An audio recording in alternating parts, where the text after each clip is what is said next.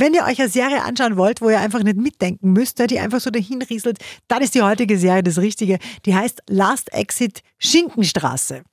Und zwar geht es da um zwei erfolglose Musiker, die den großen Erfolg suchen am Ballermann. Ab in den nächsten Flieger. Mallorca ist unsere Chance. Dann los drauf und gerade und los geht's. Mit dabei übrigens bei dieser Serie äh, auch sehr bekannte Gesichter, zum Beispiel Mickey Krause, ne, typischer Ballermann-Typ, und H.P. Baxter alias Scooter. Sechs Folgen gibt's von der Comedy-Serie Last Exit Schinkenstraße auf Amazon Prime, kriegt von uns sieben von zehn Couchpunkten. Morgen ist ja schon äh, Wochenende, deswegen würde ich sagen, Hände hoch, Wochenende. Check it out. Pierre Panade.